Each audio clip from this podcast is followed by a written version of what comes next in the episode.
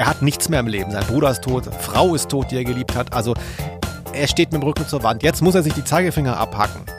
Da hätte ich jetzt gesagt, komm Junge, nimm dir noch ein bisschen Zeit, machst du mal eine schöne Berufsunfähigkeitsversicherung vorher noch, ne?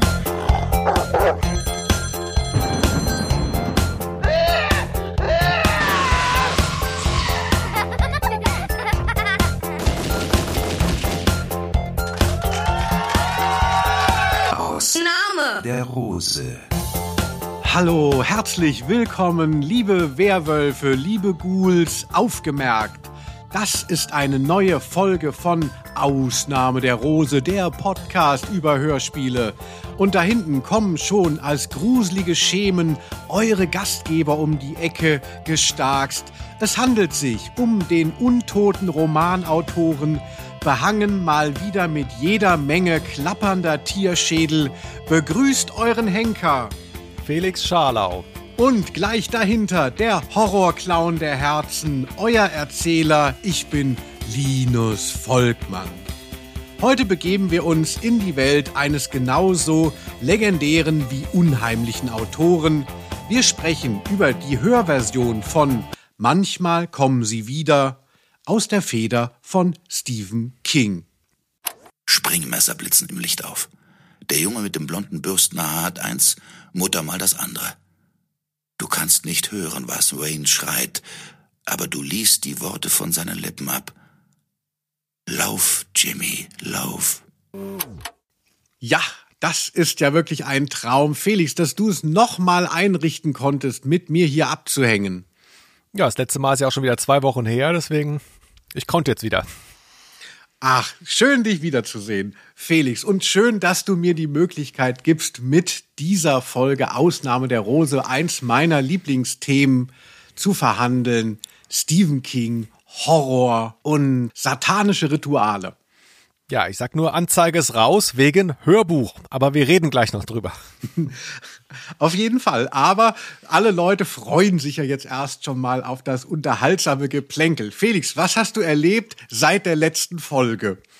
Ich war auf Toilette und auch sonst habe ich vieles erlebt. Gearbeitet, ne? Du weißt ja, der Januar ist so ein bisschen trist auch mitunter. Aber so langsam kommt ja wieder Leben in die Bude. Wie geht's dir? Ja, danke. Sehr gut. Ich freue mich tatsächlich auch aus anderen Gründen auf diese Folge, denn es wird die erste sein, die ich schneide, liebe HörerInnen. Ihr habt es sicherlich schon bemerkt. Sie, die Show der fantastischen Preise. Bleiben Sie dabei, wenn es jetzt heißt, der Preis ist heiß. I love you. I know.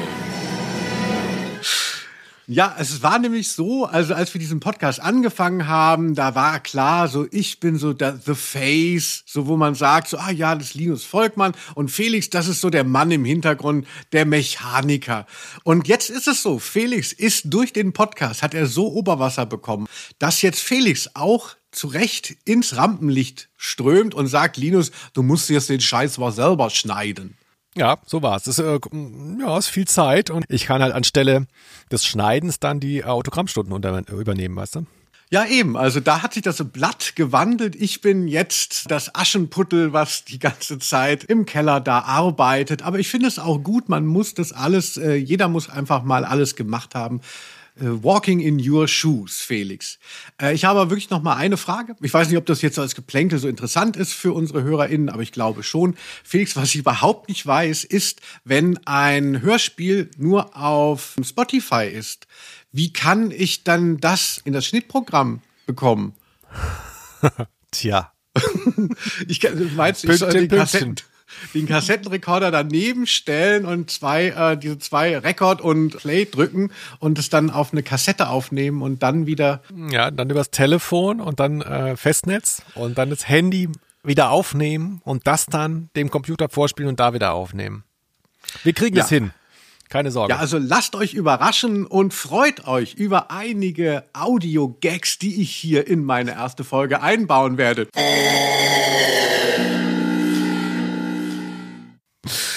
Felix, aber wir sind ja äh, reich auch an anderen Dingen und zwar auch an Feedback. Kannst du nochmal sagen, ob du auch heute wieder etwas mitgebracht hast? Ich dachte, Die Leute reich schreiben an, dir ja ständig. Ich dachte, reich an Geld. schade. Ähm, ich habe heute tatsächlich mal nichts dabei. Die schreiben ständig. Ich hätte jetzt auch was vortragen können, nur ich habe jetzt hier gedacht, die Folge ist äh, so lang wird die. Ähm, ich halte mich mal zurück.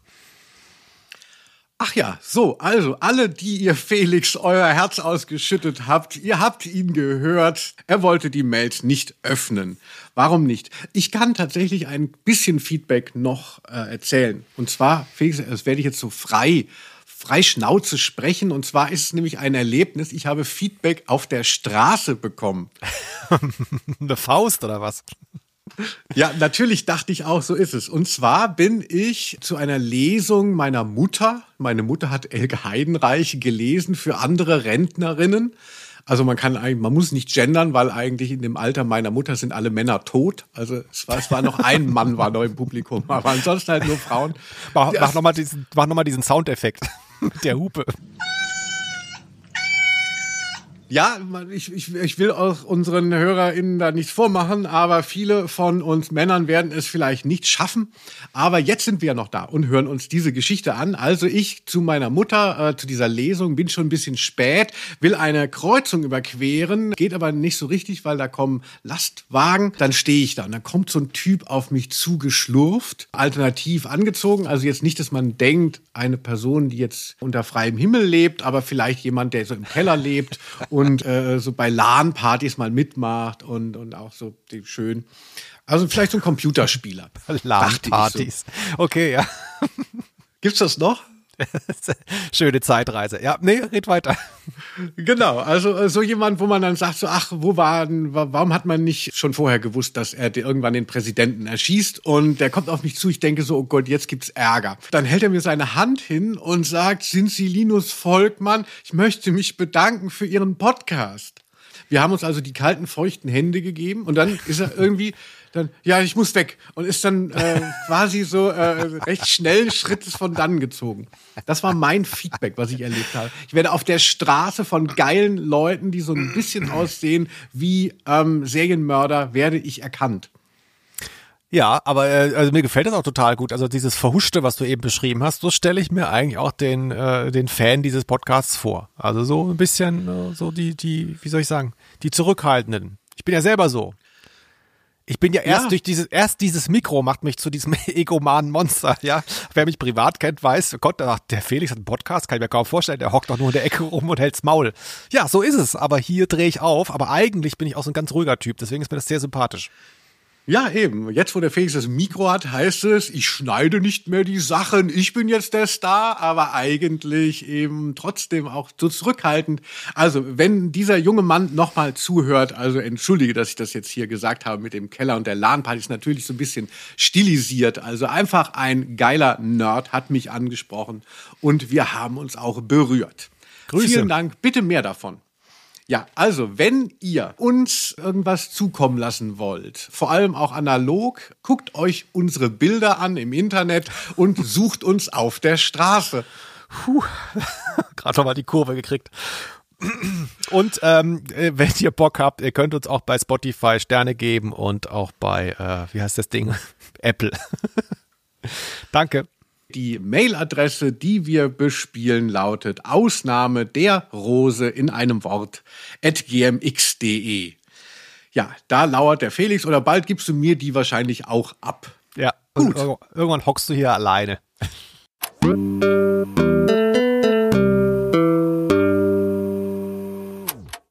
Ende Oktober kam der Traum wieder. Und diesmal schrie er.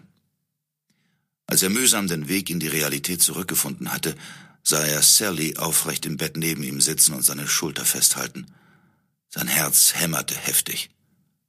Mein Gott, stöhnte er und rieb sich mit der Hand durch das Gesicht.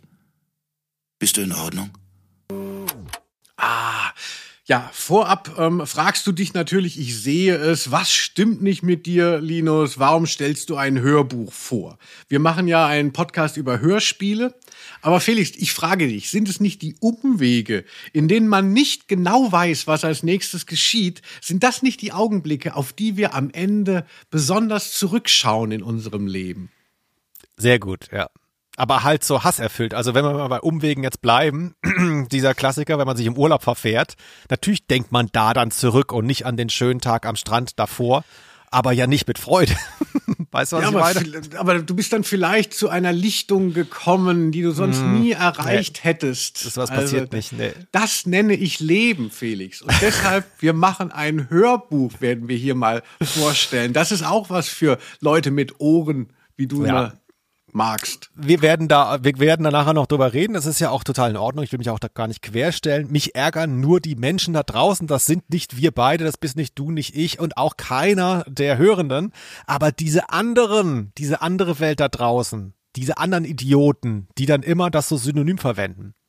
Das macht mich wahnsinnig. Die dann halt so, ah, hier, das Kind hat ein, hat ein drei Fragezeichen Hörbuch gehört. Nein, hat es nicht, verdammt nochmal. Und das nervt mich so, dass man, da- das, das sind kulturell, ich, ich rede nachher. Mein Monolog kommt nachher. Ich halte mich zurück. Oh Gott, mein Puls. Verständlich, Felix. Ich, äh, ich kann dich gut verstehen. Du hattest ja letzte Folge das Tatort-Hörspiel vorgestellt und ich bin total ausgeflippt, weil ich dachte, endlich werde ich danach gefragt, wie ich den öffentlich-rechtlichen Rundfunk finde. Und deshalb kannst du das hier auch bitte auf mein von mir ausgewähltes Hörbuch alles alles, Felix, lass es raus. Also, Ja. das ist auch so ein bisschen das, was in dieser Geschichte wichtig wird. Man darf vielleicht nicht alles in sich hineinfressen. Ist so eine ganz ähm, äh, große Überschrift. Deshalb gehen wir jetzt mal rein. Und zwar, manchmal kommen sie wieder. Das ist die Kurzgeschichte, die wir heute hier besprechen. Und äh, sie stammt aus einer Kurzgeschichtensammlung von Stephen King. Sie ist sehr früh, also es ist ein, ein Frühwerk, diese Kurzgeschichten von ihm. Und zwar lautet die, der Sammlungstitel Nachtschicht auf Deutsch. Wie ist es, Felix, für dich so? Magst du Kurzgeschichten? Ist das überhaupt noch ein Format, was es gibt in deiner Welt oder überhaupt in der Literatur? Äh, wenig gelesen, tatsächlich. Kurzgeschichten, öfter mal so, so Reportagen, Bücher habe ich öfter mal gelesen in den letzten Jahren. Zum Beispiel John Jeremiah Sullivan. Das ist von der Länge her das gleiche, aber natürlich was ganz anderes, weil es ja nicht fiktional ist. Ich frage mich aber genau jetzt gerade erst, sag mal, in diesem Nachtschicht, diesem Sammelband, ja? ja. Ist da, ist da denn auch Stand By Me drin oder ist das ein späterer? Weil Stand By Me ist ja auch eine Kurzgeschichte gewesen. Genau, nee, es gibt noch Frühling, Sommer, Herbst und Tod und das sind vier, Ah, ja. vier Kurzgeschichten und da ist Stand By Me drinnen. Okay. Weil das hatte ich nämlich gelesen. Ich wollte nämlich gerade sagen, wenn ich, wenn ich an Kurzgeschichten denke, dann habe ich wahrscheinlich in meinem Leben tatsächlich höch, also wirklich als Jugendlicher die Stephen King Kurzgeschichten gelesen. Neben den Romanen natürlich. Und wahrscheinlich gar nicht so viel andere Kurzgeschichten. Deswegen hatte ich mich gerade jetzt im Moment erst gefragt, ob ich das vielleicht schon mal gelesen habe. Aber das war Ah, das andere also- dann. Ja, also Nachtschicht, wenn man das jetzt vielleicht nicht so präsent hat, weil es nicht so bekannt ist als Name wie natürlich S oder Misery oder Friedhof der Kuscheltiere. Aber Nachtschicht, dieses Kurz, dieser Kurzgeschichtenband ist schon sehr prominent eigentlich im Werk. Wir werden auch gleich nochmal, ich werde gleich auch nochmal sagen, was da alles drin steckt. Ich möchte aber noch vorweg schicken, es sind 20 Geschichten und es wurde 1978 veröffentlicht. Und diese Kurzgeschichten hat Stephen King alle vorher für Zeitschriften tatsächlich geschrieben. Also die wurden in Penthouse, Cosmopolitan und vornehmlich in einem Magazin veröffentlicht, das heißt The Cavalier. The Cavalier. Das ist ein Herrenmagazin, das es bis heute gibt in Amerika, war mir nicht bekannt. Und es sind sehr populäre Geschichten eben drin. Also Trucks gibt es zum Beispiel, wurde auch verfilmt, Die Kinder des Zorns. Ich mochte auch immer gerne Der Mauervorsprung und Quitters Incorporated. Also wo so jemand möchte aufhören zu rauchen und gibt sich dann einer seltsamen Agentur hin, die ihn dann letztlich immer bedroht, wenn er Zigaretten raucht. Eine ganz tolle, verrückte Geschichte. Und auch der Rasenmähermann, das wurde auch in den 90ern, glaube ich, mit mehreren Teilen verfilmt. Also es gibt diverse Verfilmungen von diesen Kurzgeschichten, weil sie auch wirklich sehr gut sind äh, wenngleich diese Verfilmungen allesamt sehr abgestunken sind. Auch die Verfilmung von der Kurzgeschichte, die wir jetzt vor der Nase haben, manchmal kommen sie wieder. Die hat es sogar auf drei Fortsetzungen geschafft, aber eine trashiger als die andere. Ah, So. Und das äh, kam dann als CD irgendwann raus oder von wann ist jetzt sozusagen das Hörbuch? Nein, ich, ich meine, das Hörbuch ist von Anfang der Nullerjahre. Okay. Genau, aber diese 20 zusammengefassten Kurzgeschichten, wo auch wirklich einige Knaller dabei sind und einige eben auch darüber hinaus scheinen, äh, das war natürlich eine schöne Möglichkeit, das auch als Hörbuch zu veröffentlichen. Und das Hörbuch hat, glaube ich, drei verschiedene Sprecher, die eben sich abwechseln, aber es gibt nichts Dialogisches wirklich. Felix, dann gehen wir mal in die Nachtschicht hinein, Pars pro Toto, wir gehen zu Manchmal kommen sie wieder. Wäre es nicht gut, wenn wir erst noch mal einen kleinen Einspieler hören? Er griff nach dem Hörer. Der nächste bist du, Norm. Winnie? Mann, sie war wie eine Tontaube in der Schießbude, peng und kaputt. So, da haben wir noch mal ein bisschen schon reingeschnuppert und jetzt ist natürlich auch wichtig, euch zu sagen, wo könnt ihr das nachhören? Es ist ganz einfach. Also wer Spotify bedient, der kann das finden und dann müsst ihr eben Nachtschicht suchen. Da kann man dann aber nicht die einzelnen Geschichten aufrufen. Deshalb sage ich euch an dieser Stelle, es ist das Kapitel 139. Ihr müsst auf 139 und dann seid ihr bei Manchmal kommen sie wieder gelesen von Joachim Kerzel. Felix, du bist ja bei dieser. Soll ich dir auch mal eine Nummer sagen, wo das da ist? Ich habe tatsächlich, Pro ja, ich hab tatsächlich ja? Pro Probleme gehabt, das zu finden. Hm, habe eine Weile gesucht und geflucht, weil es anders äh, eingeteilt ist. Aber du hast es da stehen, ne? Ich habe es vergessen. Genau, bei dieser ist es bei 53 einhalb Sternchen und die Maustaste nochmal leer drücken. Dieser ist gar nicht so rückschrittlich, wie du immer tust. Ist nur anders. Na, ist auch, ist auch egal. Bei dieser ist ja eh niemand außer mir. Du und dieser, ich bin echt neidisch, weil es so viel exklusiver ist. Aber wir anderen hören es halt wie Tiere, wie, wie Vieh hören wir es jetzt bei Spotify. 139 geht es los. Nagel mich drauf fest. Ich hoffe, es stimmt. So, aber ich werde trotzdem mal jetzt die Handlung skizzieren. Felix, der Klappentext. Ja. Bist du bereit? Absolut. Jim Norman ist zum Zeitpunkt, in der die Geschichte einsetzt, Lehrer. Als Kind musste er miterleben, wie sein Bruder, der ihn schützen wollte vor vier Bullies, von jenen erstochen wird. In einer neuen Schule tauchen nun in einer Klasse von Jim Norman sukzessive drei der vier Typen von vor 27 Jahren wieder auf. Allerdings sind sie nicht gealtert und mit ihnen zieht die alte Bedrohung wieder ein. Als Jims Verlobte umkommt, findet der Lehrer heraus, dass die vermeintliche Highschool, von der die Bullies in seinen Kurs transferiert wurden, ein Friedhof darstellt. In einem Buch über Magie schafft er sich nun drauf, wie man einen bösen Geist beschwört. Things are getting worse. Felix, du bist ja ein großer ähm, Klappentext Ultra. Wie hat dir der gefallen? Hat mir natürlich wahnsinnig gut gefallen, denn wir kennen uns so lange, dass ich weiß, du hast den selbst geschrieben.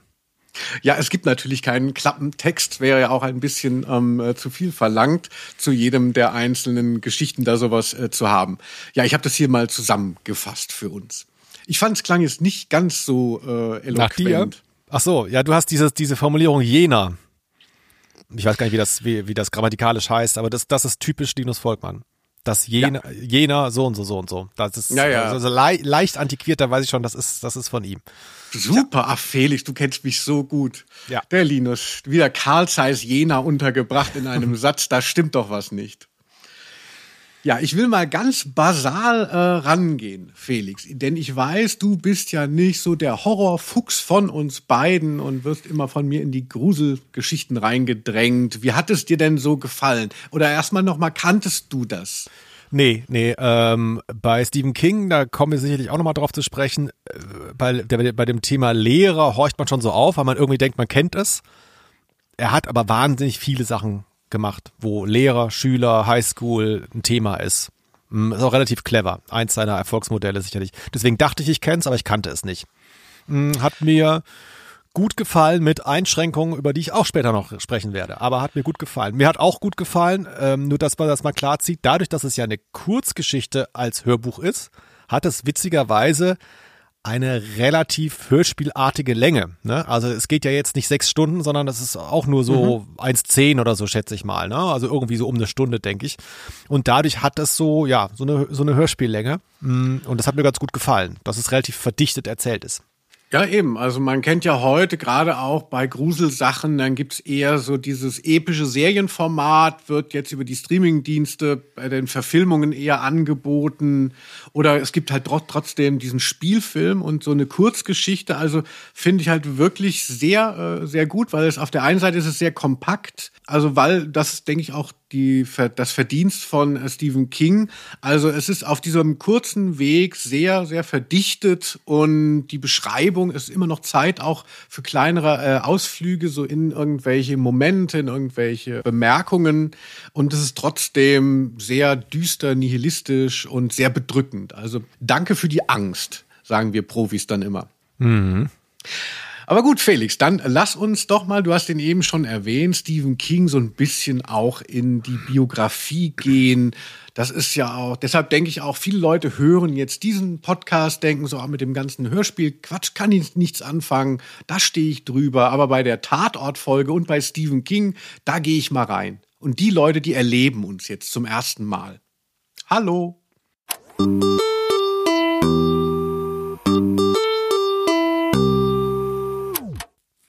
Wurde geboren 1947 in Portland und gehört zu den meistgelesenen und verkauften Autoren, vor allem auch der Gegenwart.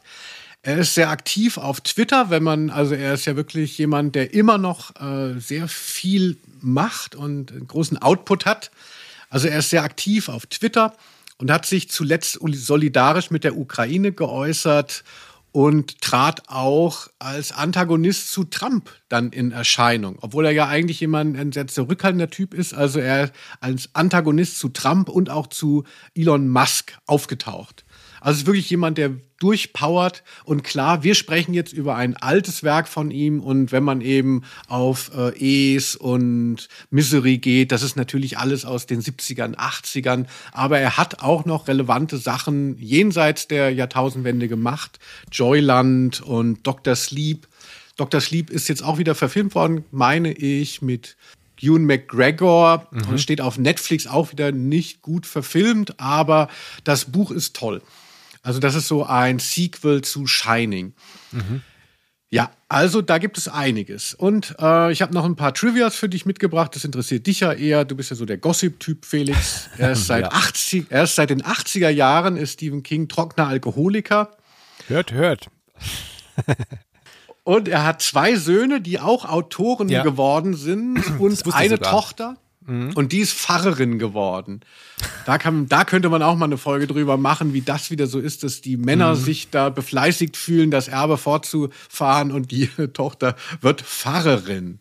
Und außerdem, er hat eine Band mal gehabt, zusammen mit unter anderem so eine All-Star-Band, zusammen mit Matt Groening zum Beispiel, also dem Schöpfer der Simpsons, den Felix auch schon mal getroffen hat.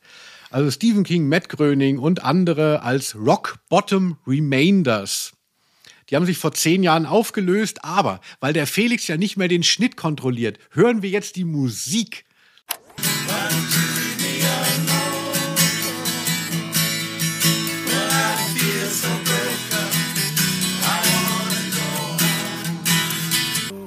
Habt ihr gehört? Ich habe einfach mal eine halbe Stunde Musik laufen lassen. Was kostet die Welt? Hervorragend. Ja, da sind wir jetzt ja gut drin bei Stephen King, würde ich sagen. Mm, ich meine, du hast ja auch schon angerissen, es ist ja irre, wie viele Sachen man kennt. Und selbst wenn man es gar nicht gelesen hat oder die Filme gesehen hat oder die Hörspiele oder die Hörbücher meinetwegen, ähm, man kennt die Namen von den Sachen, ne? Also Ace hast du schon erwähnt, Shining, das sind ja Sachen, da kommst du nicht dran vorbei, wenn du in den letzten 50 Jahren gelebt hast. Also da ist wirklich viel. Stand by Me hattest du ja auch noch gesagt. Also das ist ja dieses so ein bisschen sehr besonderes äh, Werk, weil es nicht nur auf Horror ist, sondern so Coming of Age. Also für mich ist das eine ganz äh, große Erinnerung, diese ganzen äh, Stephen King Bücher als Kind, Achtung, verschlungen zu haben. Also genauso wie ich mich an Star Wars Figürchen erinnere, an Tom und Jerry und an ganz viele Hörspiele, erinnere ich mich auch wirklich noch, wie ich diese dicken Bücher von Stephen King da gelesen habe und ähm, fast ausgeflippt bin, weil es so spannend war. Ja, ist ja sein, ähm, jetzt wo ich drüber nachdenke, du hast es eben auch schon erwähnt, sein Erfolgsgeheimnis vielleicht auch, also jenseits der hm, Fähigkeiten zu erzählen, das hat damit aber auch zu tun, die Tatsache, dass er dicke Bücher geschrieben hat, die man als Jugendlicher trotzdem gelesen hat, weil sie leicht zu lesen waren. Und man natürlich Bock hatte. Also war halt immer sofort Spannung, es war keine lange Exposition, es ist gleich irgendwas, ne, also gleich so ein Sense of Wonder, wie du immer so schön sagst, passiert oder irgendwas Besonderes mm, und man war drin und man konnte die leicht lesen. Kurze Sätze, also das Handwerk hatte er halt auch einfach drauf. Ja, es ist ja tatsächlich so. Ich habe ja dann irgendwann auch mal angefangen, äh, Bücher zu schreiben in so einem Indie-Verlag. Äh, das das äh, klingt jetzt bescheuert, aber ich habe mich dann, ich hatte ja gar kein, ich hatte das Handwerk überhaupt nicht gelernt und hatte keine Ahnung, wie man Bücher schreibt und habe mich original an Stephen King orientiert, weil ich das damals schon so faszinierend fand. Es gab dann so parallele mehrere Schauplätze, in denen agiert wurde. Und dann gab es halt so zwei, drei Seiten, wo auf einem Schauplatz was passierte. Und das gipfelte in einem spannenden Moment. Und dann war ein Absatz und dann ging der nächste Schauplatz los. Und du dachtest so, nein, ich will doch jetzt weiter hören, was in dem mhm. passiert. Und dann passiert in dem nächsten wieder das eben, ebenfalls was total Aufregendes. Und so bist du da von Schauplatz zu Schauplatz gezogen und konntest gar nicht mehr so, man sagt ja Page-Turner. Also man wollte immer weiterlesen, weil es immer wieder und das habe ich dann versucht auch so zu machen. Das war so das Einzige, was ich mir äh, strukturell angeeignet hatte bei meinem ersten Buch. Und sehen wir, äh, wo bin ich jetzt? Danke Stephen King für diese große Karriere als Literat. Felix, aber die Leute wollen bestimmt auch mal von dir wissen, weil wir uns ja auch immer so ein bisschen da so teasen und das heißt ja, du hast Angst vor deinem Schatten und vor Schlangen. Ähm, fährst du gerne Geisterbahn, würde ich dich gerne fragen. Hm, Habe ich länger nicht mehr gemacht. Ja, mal, mal ganz gerne. Ganz gerne. Ich bin nicht mehr so oft auf dem Rummelplatz. So ist jetzt auch seit Corona noch weniger geworden, aber ich müsste es mal wieder machen, ja. Hätte ich Bock drauf. So lebend Geisterbahn ist aber nochmal was anderes. Also das vom Niveau her, ne? Also wenn da wirklich so Leute dann da den ganzen Tag in so einem was guckst du so entgeistert? Also wo jetzt nicht so lebend Geisterbahn. Ja, so heißt wie heißt so heißt das doch, wenn quasi dann so Menschen da hin und wieder auch mal auftauchen und nicht nur so eine Mechanik von der Seite rausklappt mit so einem ja, Gespenst, ja, weißt du? Also wenn einer in irgendeinem Raum, ich weiß nicht, ob es das heute noch so oft gibt, kostet ja auch, ne? Ich meine, 20 Leute in jedem Raum muss ein Mensch stehen, der den ganzen Tag das Gleiche macht. Ja, davor hat man immer am meisten Angst ja auch gehabt. Selbst die mechanischen Geisterbahnen meiner Meinung nach profitieren davon, dass man immer dann doch denkt, jetzt kommt ein Mitreisender, man sagt ja junger Mann zu Mitreisen gesucht, ein Schausteller raus und fasst einem irgendwie durch die Haare. Ich habe immer so Angst in der Geisterbahn. Ich habe die meiste Zeit die Augen zu und ja. brülle, brülle durch. und es ist, es ist original wahr.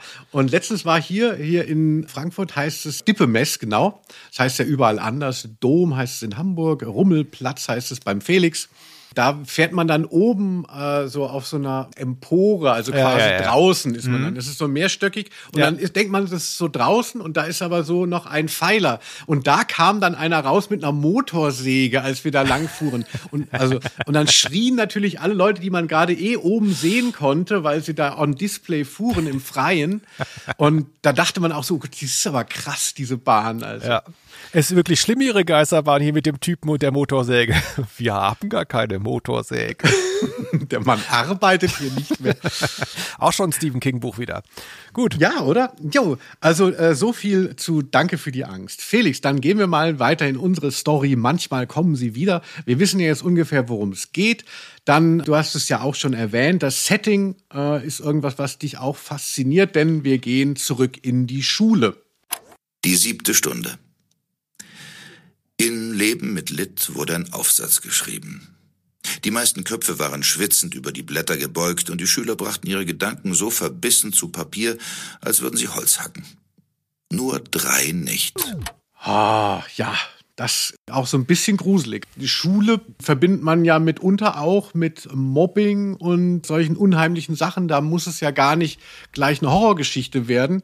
Wie hast du so deine Schulzeit erlebt, Felix? Äh, Mobbing hat es immer gegeben, wird es immer geben, glaube ich. Hm, ich bin ich, ich versuche mich zu erinnern, ist halt auch ein bisschen her. Ich glaube, bei Mobbing ist das Schlimme halt auch einfach, dass wenn du Opfer von Mobbing bist, das vergisst du nie. Und wenn du irgendwie Täter warst oder Mitläufer oder auch vielleicht nur Zuschauer, hm, das verdrängst du. Und ich glaube, ich war nicht so das klassische Mobbing-Opfer. Damit meine ich, dass ich, weiß ich nicht genau, es ist, glaube ich, nicht passiert oder nicht oft. Deswegen habe ich da wenig Erinnerung dran. Das heißt aber noch lange nicht, dass es das nicht gab. Das wird es bestimmt gegeben haben. Ne? Und ähm, ja, Ja, Deswegen, also ich, deswegen auch, deswegen auch Schule. Also habe ich vor, vorhin schon angedeutet. Mich wundert das überhaupt nicht, dass Stephen King so oft auf Schule geht und dass das hier auch so gut funktioniert, weil das ist ja nun mal der Ort, an dem jeder mal war. Jeder verbindet was damit. Jeder weiß, wie es dazugeht und äh, jeder kennt aber auch so den, sage ich mal, den normalen Ablauf über Jahre, wenn immer, immer wieder das Gleiche passiert in der Schule mit den äh, Dynamiken. Und wenn du da dann eben so als Zutat dann eben noch so was Übernatürliches oder Grusel oder Horror reingibst, dann ähm, ne, kann jeder andocken und gleichzeitig ist es sofort aufregend. Also das wundert mich nicht. Ja, ich, das hast du sehr gut beschrieben, finde ich auch. Also man ist natürlich, kann sich damit sehr identifizieren sofort und auch eben, äh, wenn so ein bisschen das Unheilvolle wieder nach vorne gekramt wird. Es geht ja hier auch erstmal um, ich habe es ja in, den, in meinem Klappentext Bullies genannt. Wer das nicht kennt, das sind halt, wie würde man Bullies übersetzen? Kearney und Jimbo bei den Simpsons, das sind die Leute, die anderen immer fertig machen. Also die Klassenrüpel oder ja. Genau, ich kann mich tatsächlich auch noch, also ich bin bestimmt da auch recht glimpflich durch die Schulzeit gekommen, aber auch nicht völlig unversehrt. Und die Momente, wo ich da sowas erlebt habe, die hallen auch tatsächlich noch nach. Und wie du gesagt hast, also wahrscheinlich das Trauma der anderen hat man zu wenig äh, wahrgenommen, aber sein eigenes steckt doch gerade bei diesen Mobbing-Sachen in der Schule sehr tief. Und damit wird auch hier gespielt. Allerdings, wir haben es ja gehört, es geht ja gar nicht so, dass Schüler äh, untereinander gemobbt werden, sondern der Lehrer wird plötzlich konfrontiert mit diesen ganz äh, gruseligen Gestalten, die halt nicht in dieser Form existieren dürften. Und da hören wir auch mal rein, wie hier der Lehrer gemobbt wird. Anfang November brach während einer Diskussion über von Mäusen und Menschen eine Prügelei zwischen zwei Jungen aus. Jim griff ein und brachte die beiden zum Direktor. Als er nach seiner Rückkehr das Buch an der Stelle wieder öffnete, wo er aufgehört hatte, sprangen ihm die Worte Scheiß Pauker entgegen. Oh, ja, da sind wir beim nächsten äh, wichtigen Thema schon natürlich die LehrerInnen. Also, wie war das so bei dir? Hattest du großen Respekt vor LehrerInnen oder warst du schon auch so, war es eher so ein bisschen frecher bei den Scharlaus? Ihr seid ja drei Brüder, habt ja nur Quatsch gemacht. Ich war auf einer auf einem Gymnasium dann ab der fünften, wie es so üblich ist. Und äh, das Gymnasium muss man vielleicht dazu sagen, das äh, galt damals als ähm, Abstellgleis von Baden-Württemberg. Hm, viel, bitte? Ja, ähm, das Zitat. Da waren viele Lehrer strafversetzt und viele Neuanfänger, also Volontäre, Volontäre, nee, wie heißt das? Äh, Referendare, Referendarinnen. Und es, ich glaube sogar der Direktor damals ähm, galt als, er, ich will es jetzt juristisch sauber machen, er galt als strafversetzt. Also das Gerücht hatte ich gehört. Und sehr äh, die, die, die Lehrerqualität war sehr unterschiedlich, sehr, sehr unterschiedlich. Da waren sehr junge, äh, nette Lehrer dabei, mh, unglaublich schwierige und auch welche mit einem sehr dünnen Nervenkostüm. Also ich erinnere mich schon noch, äh, zum Beispiel ist ein ähm, Junge sitzen geblieben, kam zu mir in die Klasse, mit dem war ich dann sehr lange sehr gut befreundet. Vorher kannte ich den nicht so, wie das üblich ist, wenn jemand eine Klasse höher ist. Und der hatte dann mh, in dem Jahr mit mir bei dem gleichen Erdkundelehrer Unterricht, bei dem er im Jahr vorher schon große Probleme machte. Und äh, der Lehrer sah ihn reinkommen und ist kalkweiß geworden, weil er das nicht wusste, dass der jetzt schon wieder unterrichtet wird von ihm. Und hat in der ersten Stunde gesagt, Martin, raus. Und er dann so, wie bitte was? Ich habe doch gar nichts gemacht. Nein, ich unterrichte dich nicht. Und der hat tatsächlich ein Jahr lang den nicht unterrichtet. Hat er dann Ersatzunterricht bekommen, der Junge? Nee, also das ist, sowas ist heute undenkbar, glaube ich. Sowas ist undenkbar. Der hat ein, einfach sich geweigert, den ein Jahr lang zu unterrichten, weil er so fertig war noch von dem Jahr davor. Ich kann es auch verstehen. Und ähm, so habe ich das zumindest in Erinnerung, dass der quasi dann immer vor der, der saß dann vor dem Klassenzimmer. Ein Jahr lang hat dann irgendeine Note bekommen, vier oder so, und hat aber quasi da gar nicht mitgemacht. Also das, äh, deswegen meine Schulzeit war schon spezieller. Okay, äh, hört der ähm, Kultusminister hier mit? Also das ist ja wirklich ein ziemlicher Skandal, aber passt natürlich gut auch auf unsere Erzählung. Da geht es ja auch um Schüler, die irgendwie wieder eingegliedert werden sollen und mit denen der Lehrer nichts zu tun haben möchte. Also ich hatte als äh, Jugendlicher äh, schon sehr großen Respekt tatsächlich vor Ja, Lehrern. Also wenn die mich mit dem Lineal geschlagen hätten, das hätte ich auch mit mir machen lassen. Also so blöd es klingt. Diese Autoritäten habe ich schon sehr ja, anerkannt würde ich jetzt auch nicht sagen, aber ich habe das natürlich sehr ähm, so verinnerlicht gehabt, dass diese Leute recht unantastbar sind durch ihre Position. Also und ich habe bis heute große Schwierigkeiten mit Autoritäten. Ja, und, ich auch. Ähm, und ich habe, ich weiß noch, dass wir haben dann, ich habe eine alternative Abi-Zeitung haben wir damals rausgegeben, weil uns die normale Abi-Zeitung jetzt zu, das war uns zu wohlfeil. Also wir hatten dann wirklich eine Abi-Zeitung, da musste ich dann auch zum Rektor, also weil wir dann halt endlich mal aufgeräumt hatten. Also so wie man sich so vorstellt. Jetzt so im Nachhinein, jetzt bin ich ja älter und sehe ja, wie, wie Leute, die ich kenne, Lehrer werden oder Lehrerinnen und, und denke dann natürlich auch so, oh Gott, und vor denen hat man so einen Respekt gehabt. Die kochen auch nur mit Wasser, aber das war mir als Kind überhaupt nicht bewusst. Ich habe wirklich diese, diese Schranke da, ähm, die war unüberwindlich. Ja, mir das ist, äh, es ist ein Machtgefälle natürlich in dieser Hierarchie. Ja. Und als Kind habe ich da auch Angst gehabt, ganz konkret vor einigen Lehrern, vor deren Persönlichkeit, weil das halt, weil die halt unsympathisch waren und auch hart. Und gleichzeitig natürlich Angst vor den Konsequenzen. Wenn man sitzen bleibt oder so, da hatte ich auch keine Lust drauf. Und genau das erleben wir hier in diesem Hörspiel, dass diese äh, natürliche Hierarchieebene gebrochen wird. Und dass es bröckelt und sofort stürzt alles zusammen. Sofort hast du dieses Mitläufertum und sofort hast du eben auch, dass der Lehrer überhaupt nicht mehr agieren kann. So, ne? Ja klar, wenn die Dämonen bei ihm Einzug halten, da kann man nicht mehr viel machen. Aber ich glaube, es ist auch, also wenn uns LehrerInnen zuhören und, und wir kennen eher nur die Perspektive der, der Schüler, äh, dass es, glaube ich, auch für LehrerInnen sehr schwer ist. Du kommst in eine Klasse und dann sind die halt eben nicht bereit, diese Autorität anzuerkennen und du merkst natürlich schnell, dass du vielleicht keine Handhabe hast und hast dann Angst, dass dir das entgleitet. Also ich wäre überhaupt nichts für den Lehrerberuf. Also das macht mich, der Gedanke macht mich schon total nervös, da alle so 20 Leute bei der Stange zu halten. 20. Sind es jetzt mittlerweile mehr? Also ich würde sagen 30. Gott, das ist absurd. Ja, aber es ist auch so ein kleiner Prank, wenn man irgendwie anfängt, die Lebensabschnittspartnerin der Lehrer umzubringen, wie hier. Äh, Könnte man ja auch im weitesten Sinne als Prank sehen. Habt ihr mal die Lehrer geprankt? Gibt es einen Abi-Scherz, an den du dich erinnerst, Felix? Nee. Habe ich tatsächlich wenig Erinnerungen dran, muss ich sagen. Abi-Scherz. Hm. War ganz, war was ganz Banales. Nee, also da ist es bei uns nicht eskaliert. Es gibt's aber heute sehr stark. Es, äh, also da sind wir auch wieder beim Zeitgeist. Also so Sachen wie Silvester in Berlin, dieses Thema, was so hochkocht, die Leute eskalieren einfach.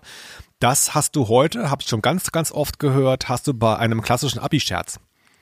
Also die, die, es hat sich so ein bisschen verschoben, glaube ich. Ich glaube, es, es gibt häufiger mal Polizeieinsätze bei Abi-Scherzen, das liest du immer wieder, wo du auch echt denkst, wenn du das danach erzählt bekommst, was dann da gemacht wurde, dann haben die den Lehrer dann einfach mal hinten in den Kassenwagen reingesteckt mit einer, mit einer Augenbinde und mal ein bisschen um den Block gefahren. Also so in die Richtung, ich erfinde das jetzt gerade, aber so in die Richtung, wo du dann echt denkst, so als Aussteher so, ist das wirklich noch Humor? Also, äh, ne, wo so ein bisschen die Grenze sich verschoben hat scheinbar.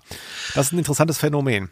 Ah, spannend. Ja, ich glaube, das liegt auch, falls wir mal die Burg Schreckenstein äh, machen in unserem wunderbaren Hörspiel-Podcast, da geht es ja auch immer um Streiche in einem Internat. Ich glaube, das hat dann auch, Gott, ich will jetzt nicht klingen wie ältere Person, die ich bin. Das hat bestimmt auch mit dem Internet zu tun, dass man natürlich dann jetzt das auch mehr so sieht. Also man kommt auf viel mehr Ideen, man sieht so, ach, was für krasse Sachen kann man machen, was für krasse Sachen werden gemacht. Ich kann mich an unseren Abi-Scherz noch erinnern, Abi-Streich.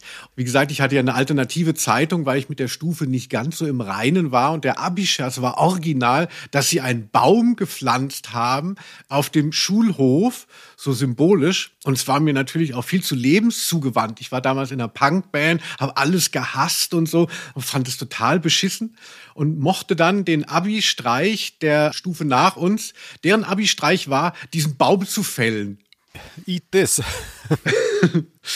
So war das. Ja, so, aber Felix, wir haben dieses spannende Hörbuch vor der Brust und hören wir doch noch mal ein bisschen rein und dann reden wir mal über Hörbuch als solches. Etwas kam aus dem Pentagramm heraus. Etwas mit dem Gesicht eines kleinen Jungen von vielleicht zwölf Jahren. Ja, okay, hier haben wir nochmal Joachim Kerzel gehört und klingt ja alles sehr unheilvoll.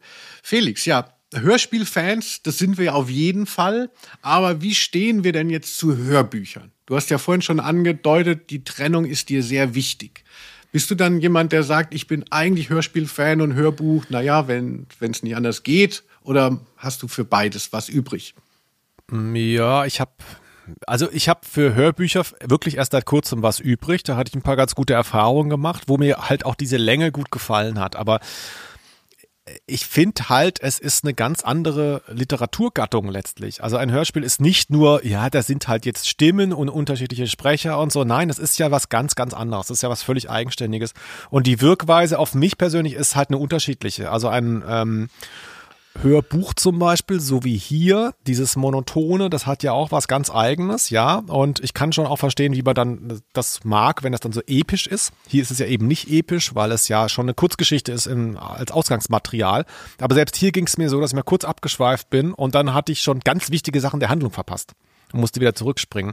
Also ah. Bei einem Hörspiel fällt mir das sehr viel leichter mit meinem komischen, äh, äh, mit meiner komischen YouTube-Aufmerksamkeit dran zu bleiben, weil es halt so akustische Impulse gibt immer wieder, unterschiedliche Stimmen und so weiter. Das fesselt mich einfach mehr. Das ist für mich irgendwie organischer. Aber äh, ich hab, mach da jetzt, ich mach da jetzt keinen Richtungsstreit auf oder irgendwie jetzt sowas religiöses, möchte ich gar nicht. Aber ich finde einfach, ein Hörbuch ist etwas so dermaßen anderes als ein Hörspiel, das ist genauso anders wie ein normales Buch. So kommt es mir vor. Ne? Deswegen. Ja. Ihr habt Felix gehört, nur das Hörspiel ist für ihn die reine Lehre. genau. Aber ich weiß, dass du das völlig anders siehst. Äh, du hörst, glaube ich, sehr viele Hörbücher, ne?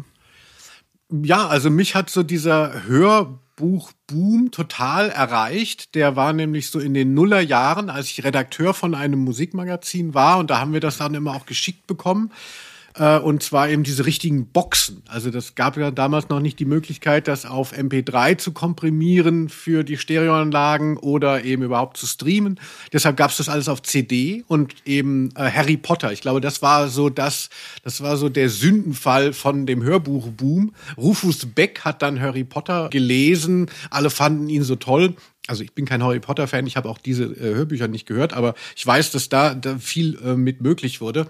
Und dann war das halt so riesig, ne? da waren richtige Schuber, weil es dann 20 CDs und so waren. Und dann haben natürlich die ganzen Verlage gemerkt, so, oh super, eine Möglichkeit, bereits bestehende Formate halt nochmal in einem anderen Medium zu verkaufen. Und es war so richtiger Boom und ich habe da viel gehört dann eben, immer schön fleißig auf den CDs. Die flogen dann immer rum und hat dann nicht mehr gefunden, wo ist die, wo ist die jetzt, die jetzt gerade folgt. Ja, früher galt, ähm, hatte ich mal gehört, äh, die 20%-Regel. Ähm, da haben, also als früher mhm. meine ich damit, als CDs noch verkauft wurden. Heute passiert das ja kaum noch. Aber so sagen wir mal so vor 10, 15 Jahren war es so, dass man davon ausging, wenn ein Buch rauskommt, das den Erfolg X hat, also keine Ahnung, es verkauft jetzt 50.000 Stück, dass man davon ausging, man kann 20 Prozent von diesen 50.000 noch als Hörbuch-CD verkaufen und kann damit entsprechend den und den Umsatz machen. Und deswegen war das bei vielen Verlagen so eine ganz stramme Kalkulation. Die haben geguckt, wie läuft das Buch. Also klar, teilweise haben sie das auch direkt zum VÖ rausgebracht, wenn sie wussten, es ist jetzt Stephen King oder so. Aber bei so kleineren Überraschungserfolgen, da haben sie dann gewartet oder geguckt und haben gesehen, ach guck mal, da könnten wir jetzt nochmal 10.000 Euro machen. Komm, lass uns ein Hörbuch hinterher ballern. So. Business. Genau. Also das, das, das war mal sehr lukrativ, als es halt eben auch noch mehr um Artefakte ging äh, bei, bei sowas. Also durch die, die Streaming-Realität ist ja alles so gegenstandslos geworden, aber damals war das dann auch schön. Gerade die populären Werke, äh, wie jetzt Harry Potter oder ähm, äh, keine Ahnung, Sven Regeners Bücher, Herr Lehmann und so, da würde ich sagen, die haben bestimmt auch noch mal mehr als nur 20 Prozent äh, dann verkauft. Das, das waren dann richtige hm. Seller auch würde ich denken. Wir haben ja dann auch, du hattest, ich kann mich erinnern, dass du das schon mal gesagt hast, dass man so und so viel Prozent verkauft. Und dann haben wir von einem meiner Bücher zusammen ein Hörbuch gemacht, wo der Verlag bis heute noch sagt, es liegt wie Blei in den Regalen. Und das war ein Hörspiel, verdammt. So, denk doch mal, ja. denk doch mal nach, du Bauer. Oh Gott. Oh Gott, Ausnahme der Rose, der Podcast über Hörbücher. Nicht der richtige Zeitpunkt, aber ähm, wir hatten auch eine Stellenausschreibung, die wir vorhin vergessen haben. Und zwar suchen wir einen Co-Moderator, einen zweiten. Es gibt äh, überraschend hier Absetzungen demnächst. Wer Lust hat hier äh, statt Linus, na egal. Nee, nee, ist nicht schlimm. Ich weiß auch nicht. Also, ich bin jedenfalls, also ich mag gerne Hörbücher zum Beispiel. Ein Buch, was ich letztes Jahr sehr genossen habe, war ja Nullerjahre von Testo, von Hendrik Bolz von der Band Zugezogen Maskulin. Und da habe ich zwar das Buch angelesen, habe aber dann irgendwann, bin ich dann übergeschwenkt auf das Hörbuch. Das gibt es auch auf Spotify. Und ich mache das bis heute. Hörbücher, oi.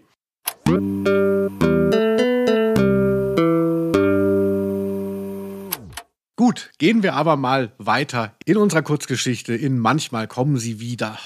Also, jemand hat etwas Schlimmes erlebt. Das ist ja die Grundlage. Er hat seinen Bruder verloren an diese Typen, die ihn da, als er Kind war, angegriffen haben. Und jetzt habe ich die Geschichte ja mehrmals gehört, um mich hier richtig vorzubereiten für dich, Felix, damit du glücklich bist. Und nachdem ich das ein paar Mal gehört habe, habe ich gedacht, dass diese Geschichte auch so ein sehr zeitgeistig zu lesen ist. Sie hat sehr viel mit Trauma zu tun.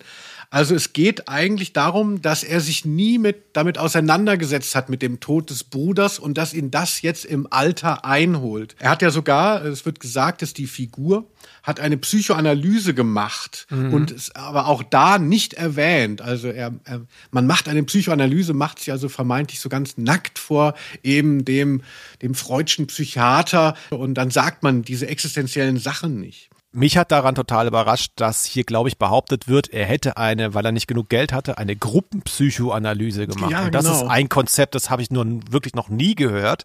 Da würde ich gerne mal Stephen King fragen, ob er da richtig recherchiert hat, ob es das wirkt. Also es kann, ich kann mir alles vorstellen, ne, dass es das in den USA gibt. Aber das kommt mir sowas von falsch vor. Das glaube ich einfach nicht, dass du hast so eine Reihe von zehn Couches, auf denen die Leute liegen und dann so, jetzt hast du, erzähl doch mal, ja, dann hatte ich diesen Traum. Ja, okay, danke, jetzt mal du wieder hier. Ja, ich hatte jetzt doch mal über diesen sexuellen Missbrauch.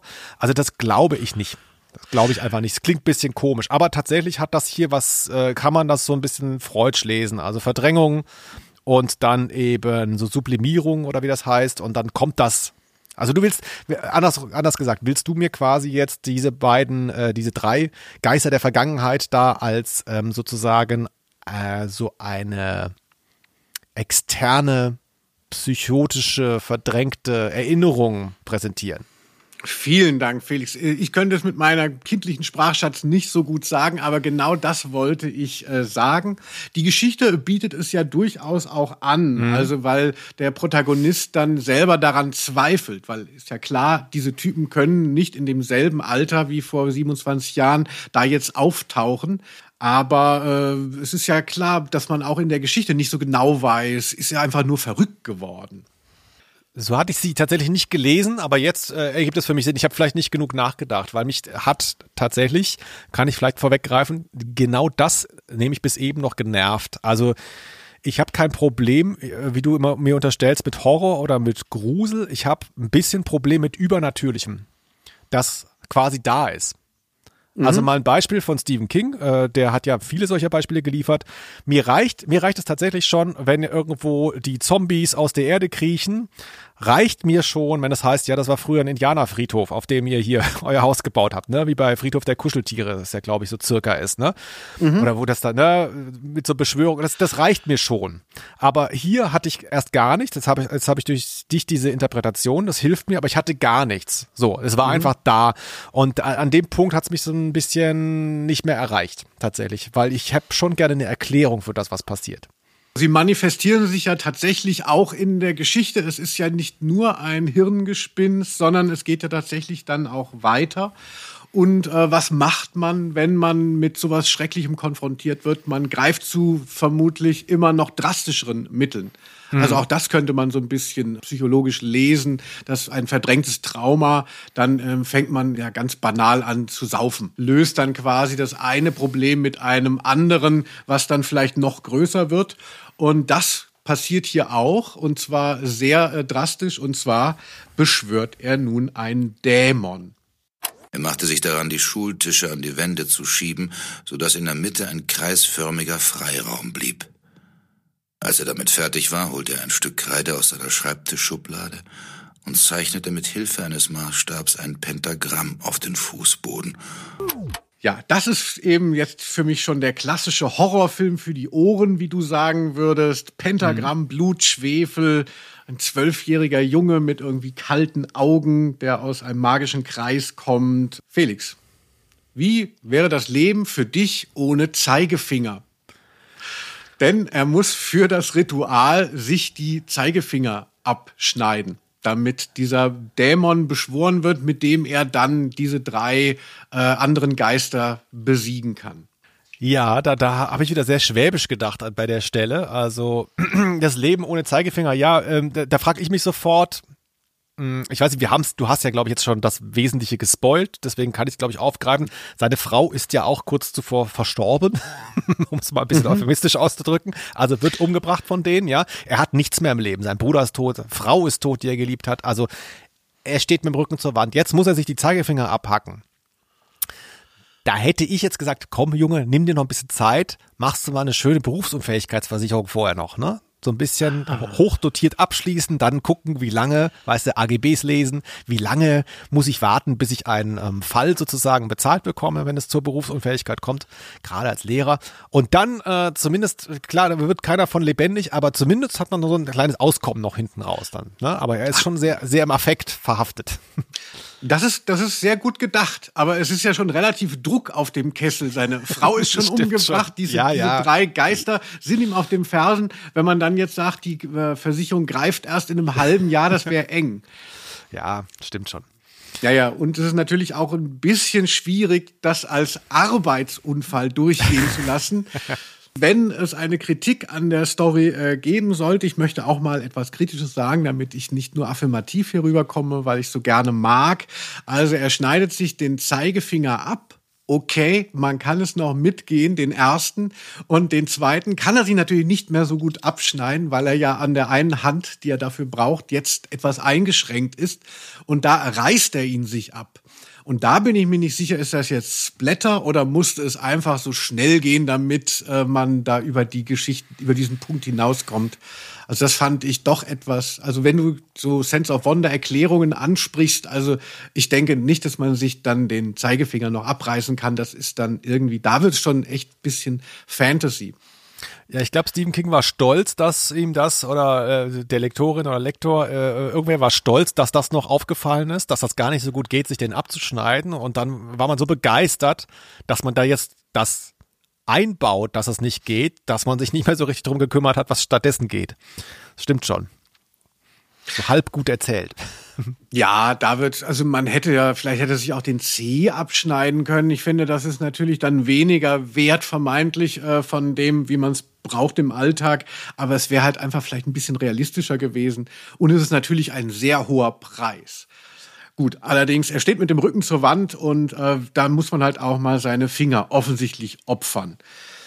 Felix, ähm, ich mag eben an diesem Finale, auf das wir jetzt schon gekommen sind, wirklich sehr gerne auch so dieses Okkulte, also diese Vorstellung, man zeichnet mit Kreide ein Pentagramm auf dem Boden und hat dann so ein paar Kerzen und beschwört dann so einen Dämon. Äh, hast du da irgendwie äh, Aktien drin? Hast du mal Gläserrücken gemacht als Jugendlicher? Äh, Ouija-Board versucht mal oder irgendwie okkulte Nee. Annäherung gemacht? Gar nee. nichts? Nee. Du? Ach, also in, in meiner, als ich in der Schule war, da war Gläserrücken war schon ein großes Thema immer. Da gab es immer so in der Bravo so Artikel, irgendwer ist verrückt geworden beim Gläserrücken und das haben wir dann natürlich alle gelesen und dann wurde das dann doch immer mal gemacht.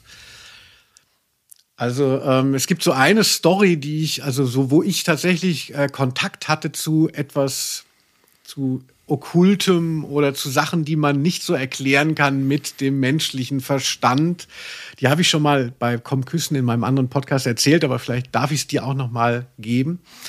Und zwar, Felix, hatte ich das Norovirus ähm, so in den Nullerjahren und mir ging es wirklich sehr schlecht ein Wochenende lang. War total fertig und da kam die erste Folge von ähm, The Next Uri Geller Da gab es Vincent Raven und der hatte dann irgendwie die Leute dazu gebracht, dass sie eine Frage an die Anderswelt, so nannte er das, also offensichtlich das Totenreich, stellen äh, dürften. Und es war halt völlig unmöglich, dass diese Fragen, die er irgendwie, die aufgeschrieben wurden, dass die äh, da irgendwo gelandet sind. Und dann sprach er quasi aus dem Totenreich. Und ich war halt wirklich sehr dehydriert, mir ging es nicht gut. Und ich habe tatsächlich für einen halben Abend tatsächlich geglaubt, es gibt das Jenseits und es gibt die Anderswelt. Und dann irgendwann, so Jahrzehnte, Jahre später, habe ich dann auf YouTube gesehen, dass es nur so ein Taschenspielertrick war, natürlich, wie er da irgendeinen Zettel ausgetauscht hat. Aber da waren auch so SchauspielerInnen, waren dann halt quasi so Paten und die wollte dann mit ihrem verstorbenen Vater reden, ist in Tränen ausgebrochen, weil er dann halt ja quasi so si- simulieren konnte, er hat da jetzt Kontakt also das fand ich im Nachhinein auch, apropos traumatisch, also äh, nicht ganz so äh, gut.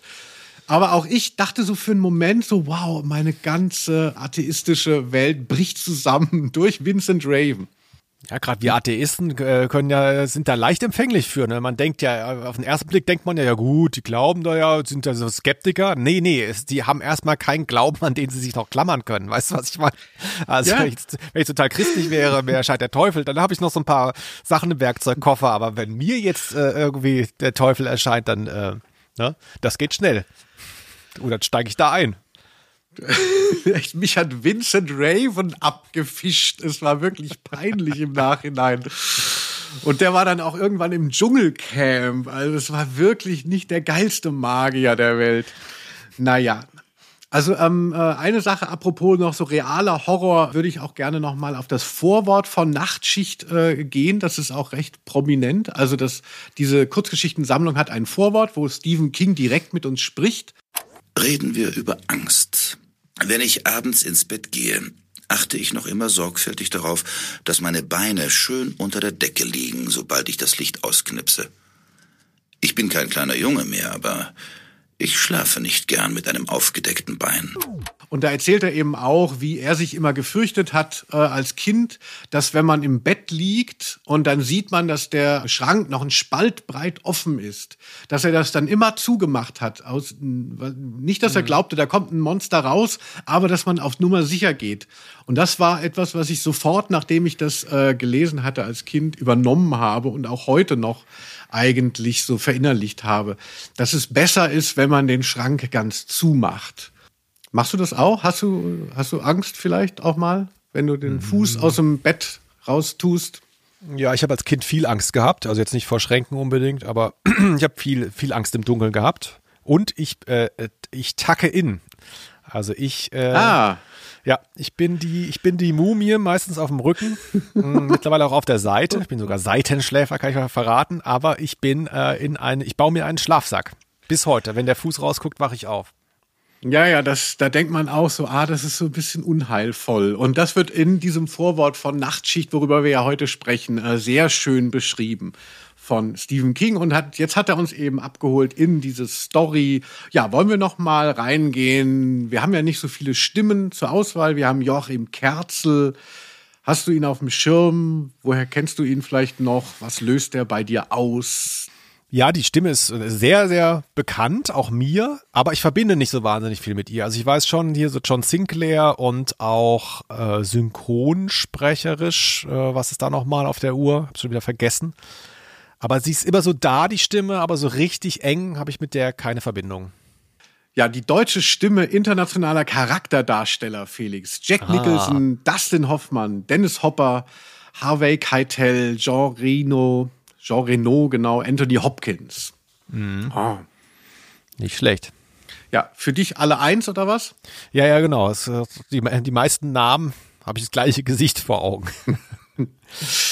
Ja, also es ist wirklich eine sehr äh, prominente Synchronstimme, die auch, ja, also einfach diesen bisschen dieses Sakrale hat. Also so jemand, wo man dann gleich so denkt, so, ah, man, man kauert sich am Kamin zusammen. Also ich finde, es ist wirklich sehr schön, wenn er da anfängt und wie er das macht. Also bestimmt auch sehr souverän und routiniert, aber ich finde, er bringt es sehr gut rüber. Gibt äh, eine Sache, die ich jetzt schon einwerfen kann, die hat mich tierisch genervt nach ungefähr 20 Sekunden und zwar, wie er das Wort Soße ausspricht. Können wir es kurz hören? Sie war im Geschäft gewesen und hatte ein Festessen eingekauft. Zwei Steaks, eine gute Flasche Wein, einen Kopfsalat und eine Dressingsoße aus Mayonnaise und Chili. Soße. Ich habe da schon ganz oft mit Leuten drüber diskutiert. Es gibt irgendeinen Landstrich in Deutschland. Ich kann es nicht genau zuordnen. Schreibt uns, wenn ihr es genauer wisst. Vielleicht Rheinland-Pfalz oder vielleicht auch NRW, irgendwas. Da wird das Soße, also das SZ, nicht stimmlos ausgesprochen, sondern stimmhaft. Als wäre es falsch geschrieben. Was ist los mit den Leuten? Oder, oder ist das wirklich verhandelbar? Frage ich jetzt mal wirklich hier ganz Deutschland. Ist das wirklich verhandelbar, dass das SZ in Soße, Soße ausgesprochen wird? Nein, oder? Warum machen das so viele Leute? Was ist los mit euch? Ja, mir ist jetzt auch so ein bisschen die ganze Geschichte jetzt verhagelt, wo du mich drauf gestoßen hast. Das ist ja wie wenn man so eine Sache die ganze Zeit nicht bemerkt und dann hört man nur noch das plötzlich. Zum Glück kommt es nicht ganz so oft in diesem, in diesem, Hörbuch vor. Aber gut.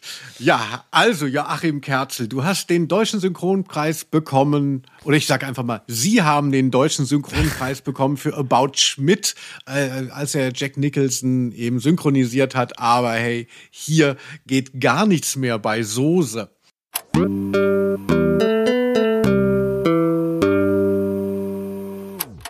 Ja, Felix, jetzt sind wir eigentlich schon beim Trivia angekommen und selbst das habe ich schon erwähnt. Es gibt eben drei Verfilmungen von und manchmal kommen sie wieder. Die erste war äh, für das Fernsehen ähm, konzipiert worden und ist dann sogar in Deutschland ins Kino gekommen, war aber auch eben eher ein TV-Film und sehr vernachlässigungs vernachlässigungswürdig.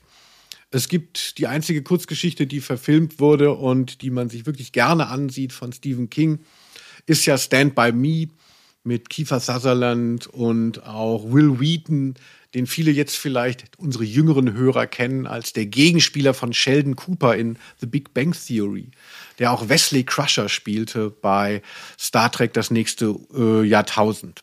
Ja, und äh, River Phoenix natürlich. River Phoenix. River Phoenix gibt dir einen Zungenkuss im Himmel. Das habe ich mir mal an die Wand geschrieben. Als so ein, ein schönes Bild. Ja. Punkt. Nee, Stand by, Stand by Me, du hast ja schon gesagt, ist ja auch nicht so richtig. Also natürlich äh, erkennt man da Stephen King drin wieder und zwar auf sehr positive Art, wie er Figuren zeichnet, wie er die, Achtung, Backwound-Story erzählt, ne, die ganzen Jungs mit ihren Traumata, wir haben es ja hier auch schon behandelt, ne. Das brauchst du natürlich als Motivator und auch so als so ein Empathiepunkt, dass man reinkommt in so eine Geschichte, aber es ist ja keine Horrorgeschichte, Stand By Me. Und umso höher ist es anzuerkennen, wie gut das ist, wie gut auch der Film ist, weil er eben sich nicht auch die ganze Zeit so aufhalten muss, mit, mit so, mit so kleinteiligen Horrorelementen, sondern das ist ja wirklich eine so meandernde Erzählung und dadurch konnte es ein großer Film werden, glaube ich. Ja, das ist Wahnsinn, weil es ja eigentlich ein Road-Movie, äh, der, ja. der gar nicht davon lebt, dass irgendwas aufgeklärt wird oder dass sich irgendwas löst, sondern es geht tatsächlich um das bestenfalls eben auch bei einem Roman, also um so Figurenentwicklung über eine Quest, also über einen Weg. Also das ist wirklich sehr schön. Ähm, ja, kann man auch hören, meine ich, auf Spotify äh, in eben dem Hörbuch Frühling, Sommer, Winter, äh, Sommer, Herbst und Tod. Da ist Stand by Me auch zu hören. So, Felix, also ich hoffe, wir haben jetzt diese ähm, Geschichte so ein bisschen ähm, den Leuten nahebringen können, auch eben die Umsetzung als Hörbuch. Wir wissen ja, wie Felix dazu steht. Eine Sache haben wir noch auf der Uhr, der gute T.S. Uhlmann. Felix, oh. kennst du T.S. Uhlmann? Ja. Von also, unserem Podcast vermutlich. Ich wollte gerade sagen, die, die meisten Leute dürften ihn höchstens kennen von Konka der Menschenfrosch. Sonst den Namen noch nie gehört. Genau, er hat nämlich in unserer Folge über Macabros Konga der Menschenfrosch hat der Felix die gute Idee gehabt. Da fragen wir mal den Tees äh, weil er in der Nähe aufgewachsen ist, wo das spielt, in der Wingst. Und da hat uns tatsächlich Thies Ullmann was über die Wingst erzählt. Hört euch unsere Folge über den Menschenfrosch an. Und das ist jetzt nicht, weil wir ihm noch mehr Tantiemen zuschustern wollen, denn ich darf es ja alles nicht einspielen. Aber auf seiner letzten Platte Scientologen und Psychologen, oh Gott, ich weiß wahrscheinlich falsch. Also so ungefähr heißt seine letzte Platte und darauf ist ein toller Song und der heißt Danke für die Angst und der dreht sich tatsächlich um Stephen King. Felix, aber du hast gesagt, ich darf wenigstens kurz daraus zitieren. Natürlich. Natürlich, so, so kenne ich dich. Generos bei den Zitaten. Du zeigtest uns die Freundschaft und du zeigtest uns die Furcht. Lange Bücher sind ein Zeichen für unstillbaren Durst. Wegen dir sind wir früher nachts durch den Nebel schneller Rad gefahren, weil wir dachten, dass etwas hinter uns ist mit unaussprechlichem Namen. Danke für die Angst. Ja, so ist es. Und jetzt spiele ich es nochmal ein. Nein, natürlich nicht, Felix. Selbstverständlich nicht. Wenn ich hier schneide, dann läuft alles mit Wir, wir packen es euch, Dingen. wir wir packen es euch in die Playlist. PS, wir haben keine.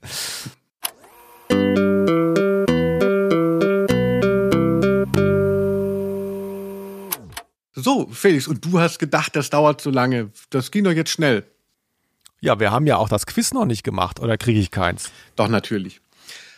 Oh, Felix, das war manchmal kommen sie wieder, aber der große Höhepunkt einer jeden Ausnahme der Rose-Folge, der steht ja noch bevor. Derjenige, der sich das Hörspiel oder das Hörbuch ausgesucht hat, in dem Fall ich, der stellt dem anderen einen Quiz und versucht ihn aufs Glatteis zu führen. Das darf ich doch so sagen, Felix, so salopp. Ich hol schon den Stift raus. Muss bestimmt wieder was Gut. mitschreiben. Und es ist tatsächlich so. Ich hatte so ein bisschen den Vorteil, also ich hatte zuletzt immer alles richtig bei dir, weil ich in dir lesen kann wie ein Buch und einfach so eine Art überlegene Intelligenz besitze. Ja, au außer Punkt. letzte Folge halt. Ja, letzte Folge, da, da habe ich ein bisschen geschwächelt. Es lag aber auch so, ich hatte immer fünf, ich hatte dir, du bist immer völlig abgestunken, hast immer auf jede Finte reingefallen. No offense, äh, aber okay. Aber ich hatte immer fünf Antwortmöglichkeiten gegeben. Und dann ist natürlich, wenn man ähm, raten würde, ne, von 20 oder 25 Prozent die Wahrscheinlichkeit. Deshalb kriegst du auch nur vier. Also heute hast du dir eine größere Chance, denn rein rechnerisch, Felix. The trend is your friend. Also, Stephen King wurde auch viel in Deutschland gelesen. Er wurde auch viel übersetzt. Es gab natürlich, wie man die deutsche Übersetzung kennt, einige Kapriolen mal wieder. Zum Beispiel die bekannteste ist sicherlich, in Deutschland war das Buch S total erfolgreich. Und dann kam sein nächstes Buch raus, das hieß Misery. Und dann sagte man auf Deutsch, in Deutsch, das nennen wir jetzt Sie. Es hieß dann, es hieß dann, es heißt jetzt mittlerweile, denke ich, sind sie zu dem Originaltitel äh, zurückgekehrt. Aber damals, ich habe noch nach Es Sie gelesen, weil der Verlag dachte, das ist clever. Und jetzt geht es immer noch so weiter, dass immer wieder verrückte Sachen bei Stephen King Übersetzungen passieren. Und zwar sein jüngster Roman, 2021 ist er erschienen und der heißt Later. Ja, aber es gibt auch eine deutsche Version natürlich. Und zwar heißt die entweder später, heißt sie Love, heißt sie ein Gesicht in der Menge oder heißt sie das Mädchen. Also, der Originaltitel ist Later. Wie heißt es auf Deutsch? Später, Love, ein Gesicht in der Menge, das Mädchen. Alle nicht so geil. Also wirklich keiner geil, wenn man es sich vorstellt. Also Love, ähm, möglich natürlich, aber so abgegriffen. Und die anderen drei sehen nicht gut aus auf dem Titel. ich glaube trotzdem, nee, zu, also zu wissen glaube ich es nicht. Vielleicht habe ich es mal irgendwo gesehen. Also wenn es richtig sein sollte, sonst habe ich es bestimmt nicht irgendwo gesehen. Aber ist, äh, am plausibelsten kommt mir tatsächlich D vor, um es schnell zu machen, das Mädchen. Sehr gut. Felix, es ist natürlich wie immer falsch, demnächst weniger Antwortmöglichkeiten. Es heißt natürlich später, ich habe dich reingelegt. Ich habe, es ist einfach nur das Wort übersetzt worden. Sehr gut. Ich, ich riech dich später, hätte ich gerne gehabt. Ach, herrlich. Ich liebe es, wenn ein Plan funktioniert. Gut. Ihr habt gesehen, wie ich den Felix wieder ein bisschen an der Nase herumgeführt habe. Fra Framing-Opfer bin ich geworden hier. Felix, dann danke ich dir einfach fürs Dabeisein, für deinen Input. Gerne. Und ja, hoffe, wir sehen uns bei der nächsten Folge wieder. Wir sprechen uns in zwei Wochen. Mein Name war Felix Scharlau. Ich bin Linus Volkmann. Bis bald. Tschüss. Ciao. Name? der Rose.